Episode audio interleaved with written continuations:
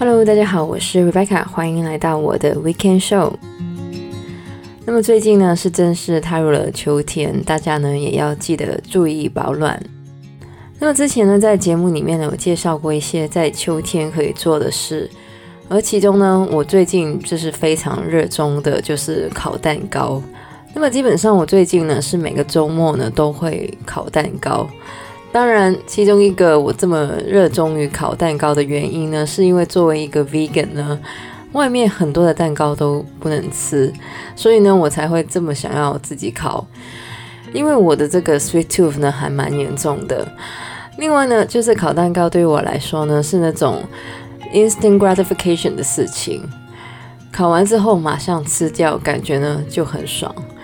而除了烤蛋糕之外呢，那么最近我也看了很多书。那么之前呢，有跟大家分享过一本怎么做决定的书。而这个礼拜要来跟大家讲的呢，就是你都没在听。不要误会，我说的不是你们没有在听，而是我这个礼拜要说的书，名字就叫做你都没在听 （You Are not listening。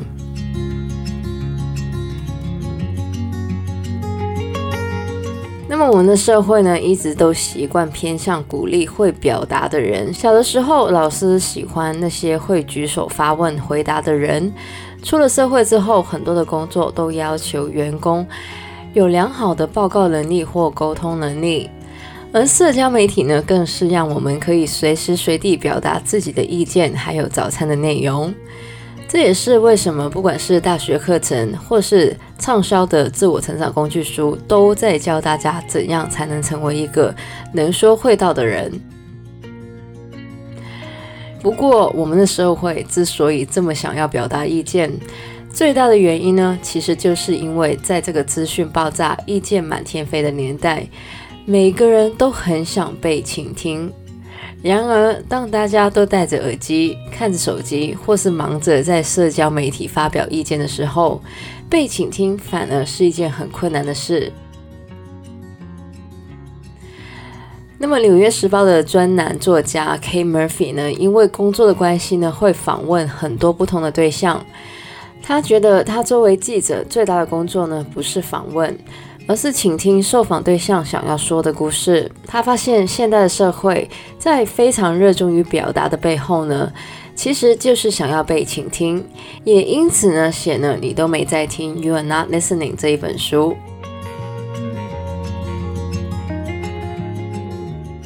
人的构造呢，其实已经告诉了我们，为什么听觉是一个非常重要的感官。就像书里面有提到的，古希腊的哲学家艾比克泰德说过，人之所以有一个嘴巴、两只耳朵，就是要提醒我们要多听少说。我们可以闭上眼睛或嘴巴，但是却没有办法关掉听觉，因为人类在进化的时候，听觉对于生存发挥了极大的作用。但是呢，在书里面也说了，虽然听觉 （hearing） 是一个被动的行为。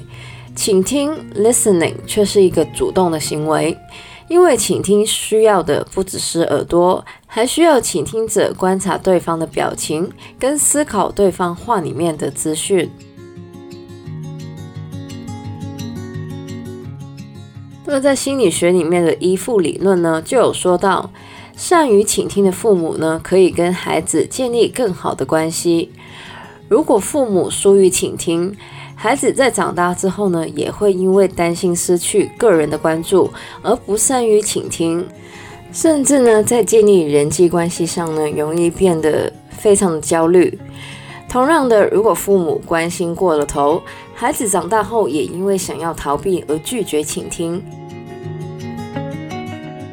一个善于倾听的人呢，通常能跟别人建立更稳固的人际关系，同时也更能接受新的资讯。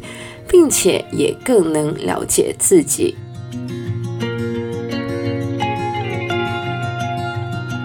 那么，到底什么才算是倾听呢？又怎样才能成为一个更好的倾听者呢？所谓的倾听，其实就是发掘他人脑中的想法，并证明自己在乎，也想要知道他们的想法。在书里面呢，K. Murphy 就访问了曾经在 CIA 里面工作、专门收集情报的首席质问员 Barry McManus。他被 CIA 呢派驻到一百四十个国家，访谈过恐怖分子、炸弹客、毒贩、军火商等等。他透过倾听对方呢，得到许多人无法得到的资讯，而他呢，则是把自己倾听的技能呢，归根于他的好奇心。好奇心呢，其实是倾听一个非常重要的元素。一些夫妻之所以会停止倾听呢，很大的原因就是因为他们失去了好奇心，并且预设了对方要说的话。一个人如果在倾听的时候有了前色，其实就很容易产生偏见。而除了面对熟悉的人之外呢，面对陌生人，有的时候我们也会透过一些社交的讯号或是社交认同，而对于这些不熟悉的人呢，产生一些先入为主的想象。比如说，我们会透过别人的车子、穿着、侧倾来预设这个人的身份，这些呢，其实都会减低我们在倾听时候对对方的好奇心。那么这样说起来呢，除了好奇心之外呢，保持开放的态度呢，也是成为一个好的倾听者的一些条件。当我们抱有对立或是看笑话的心态来倾听的时候呢，我们其实已经在脑内呢筑起了一面高墙，让别人的话呢无法穿越。事实上呢，如果我们听一些就是跟我们的信念不同的立场的话呢，我们的信念呢其实也会更加的坚固，这样子呢也让我们的思考更加的有层次。那么，除了保持好奇心，还有开放的态度之外呢，好的倾听者还会给予一些支持型的回应。这种回应不一定是认同对方。很多人都听过那些在对话的时候应该给予对方认同或是安慰的建议，但是呢，这些建议本身呢，其实没有想要了解对方的立场，只是想要敷衍一下。真正的倾听者呢，则是会努力的了解对方的感受。另外呢，创造一个倾听的环境也是非常重要的。书里面呢，其实也说到，如果在约会的时候呢，只要你把手机放在这个桌上呢，其实就会让人不想说一些有深度的话题，因为呢，我们会觉得对方呢，随时都会分散他的注意力到手机上面。那么用心倾听别人呢，可以让我们更有效地了解其他人。而倾听自己脑内的对话呢，则是可以让我们呢思考更加的深入，对个人的影响呢也更加的深刻。脑内的对话呢，其实有很多的面向，可能是鼓励的说话，或是批评的，也可以是分析一件事的。那么自从有了智能手机之后呢，很多人在无聊的时候呢都会看手机，久而久之呢就会停止倾听自己脑内的声音。而研究呢也指出，自言自语或是倾听自己脑内的声音呢，其实可以增加我们的认知能力。那么最后呢，书里面也说了沉默的重要性。我们的社会通常会把沉默跟一些负面的特性联系，好像沉默就是很尴尬，或是沉默就是被否定的。于是呢，我们经常会把所有的时间呢都用对话来填满，但是呢，这样子呢会让大家没有办法认真消化对方传达的内容，所以有时候呢，应该适当的沉默，这样子呢才会给双方时间认真的互相了解。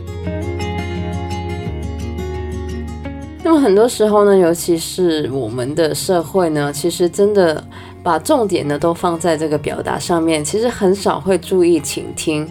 那么看完这本书之后呢，我才发现倾听呢其实是一门非常有深度的学问。一样呢，我更重视倾听别人所说的话。那么作为一个 podcast 的听众呢，我想大家应该都是非常善于倾听的人。那么大家呢也可以检视一下大家倾听的习惯。利用一些我刚刚所说的建议，让自己呢成为一个更好的倾听者。就像书里面所说的，一个好的倾听者呢，面对世界的时候呢，会更有活力，世界也会显得更加的有生气。那么以上呢，就是我们这个礼拜的节目内容。那喜欢我们节目的话呢，可以在不同的 Podcast 平台上追踪或点评我们的节目。我们节目呢会在每周日的八点钟更新，希望大家有个美好的周末。我是 Rebecca，谢谢大家收听，我们下个礼拜再见，拜拜。